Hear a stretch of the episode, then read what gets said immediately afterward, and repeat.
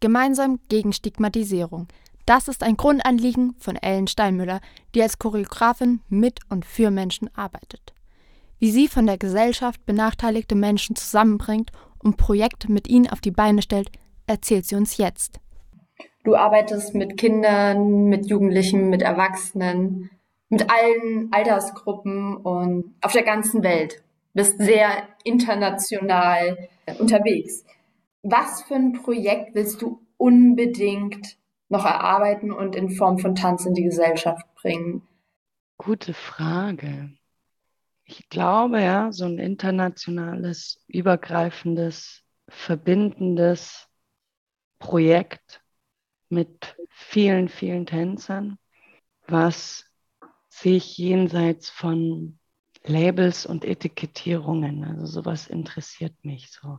Einer hat von der Gesellschaft einen Stempel auf die Stirn bekommen und das bedingt deren Selbstdefinition immens, so irgendwie Straftäter oder psychisch krank oder ja, auch in der, in der Schule, das ist der Clown. Und und so jenseits von diesen Etikettierungen und Labels, so, so ein Projekt von Menschlichkeit und geteilter Menschlichkeit. Ähm, und gerne auch richtig groß und international. Ich bin sehr gespannt auf weitere Projekte von dir und informiere mich über deine Arbeit. Was für weitere Projekte hast du jetzt in naher Zukunft geplant trotz der Pandemielage? Es ist auf jeden Fall geplant, eine Recherche erstmal zunächst eben über Berührung und Corona und fehlende Berührung. Daraus soll ein, ähm, ein Konzept für partizipative Tanzprojekte entstehen. Wie ist es, wenn du eine stressige Zeit hast? Machst du da manchmal einfach so die Musik in deinem Wohnzimmer an und tanzt einfach, weil du choreografierst und da muss man ja auch viel ausprobieren, damit sich irgendwas ergibt, womit man sich wohlfühlt. Tanzt du für dich selber? Ja, auf jeden Fall. Es ist nicht, nicht unbedingt so häufig der, sagen wir mal, so ein, so ein Entspannungsding. Was es mir, was ich oft mache oder häufiger als einfach Musik an und, und abtanzen, ist, wenn ich irgendwie an eine Sache nicht rankommen oder um irgendwas nicht rumkommen oder ich da irgendwie eine Blockade habe für was und da komme ich nicht weiter mit dem Kopf. Dann gehe ich in den Körper. Dann ähm, spüre ich da mal hin. Ich glaube echt an den, wenn man mal die Weisheit des Körpers und dass der, dass das nicht unbedingt nur über den Kopf alles geht, sondern dass man äh, den Körper auch sprechen lassen kann. Und das ist so, so eine Ressource für mich wieder zu mir zu kommen. Wenn es eben stressig ist, ist man im Kopf und, und überall woanders, nur bei sich selbst nicht.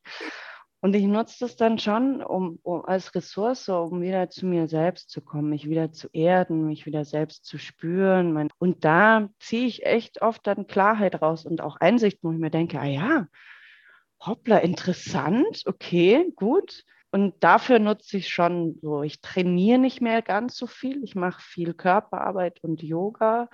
Aber dieses technische Trainieren mache ich kaum noch, weil ich hm, relativ weggekommen bin von meinen frühen Jahren mit Form und Technik. Und oh, deswegen bin ich eher so im freien Tanz und im eigenen Ausdruck unterwegs. Aber ja, ich nutze es auf jeden Fall auch für mich und meine eigenen Lernprozesse und Entwicklungsprozesse. Was bedeutet Tanz für dich? Die Freiheit zu haben? Für mich bedeutet Tanz, einen Ausdruck zu finden für etwas, was keine Worte hat, wenn einem die Worte fehlen, sich auszudrücken, zu kommunizieren, zu sich selbst zu finden, einen kreativen Ausdruck meiner selbst. Aber das Schöne ist auch, dass es eben ein, nicht nur ein zu sich finden ist, sondern auch ein Zueinander. Gerade in der Pandemiezeit jetzt ist es natürlich nicht, nicht einfacher geworden. Also ich begegne im Tanz Menschen. Welche Form, Farbe, Größe, Herkunft, Religion. Man verbindet sich als Mensch, der einen Körper hat, der ein Körper ist, die, die zwei Aspekte zu sich zu finden und, und zu anderen zu finden, auf einer ganz grundlegend menschlichen Art. Das ist für mich Tanz oder das kann Tanz. Ich danke dir für das Gespräch und wünsche dir ganz viel Erfolg. Danke fürs Gespräch. War sehr, sehr interessant, mit dir zu sprechen.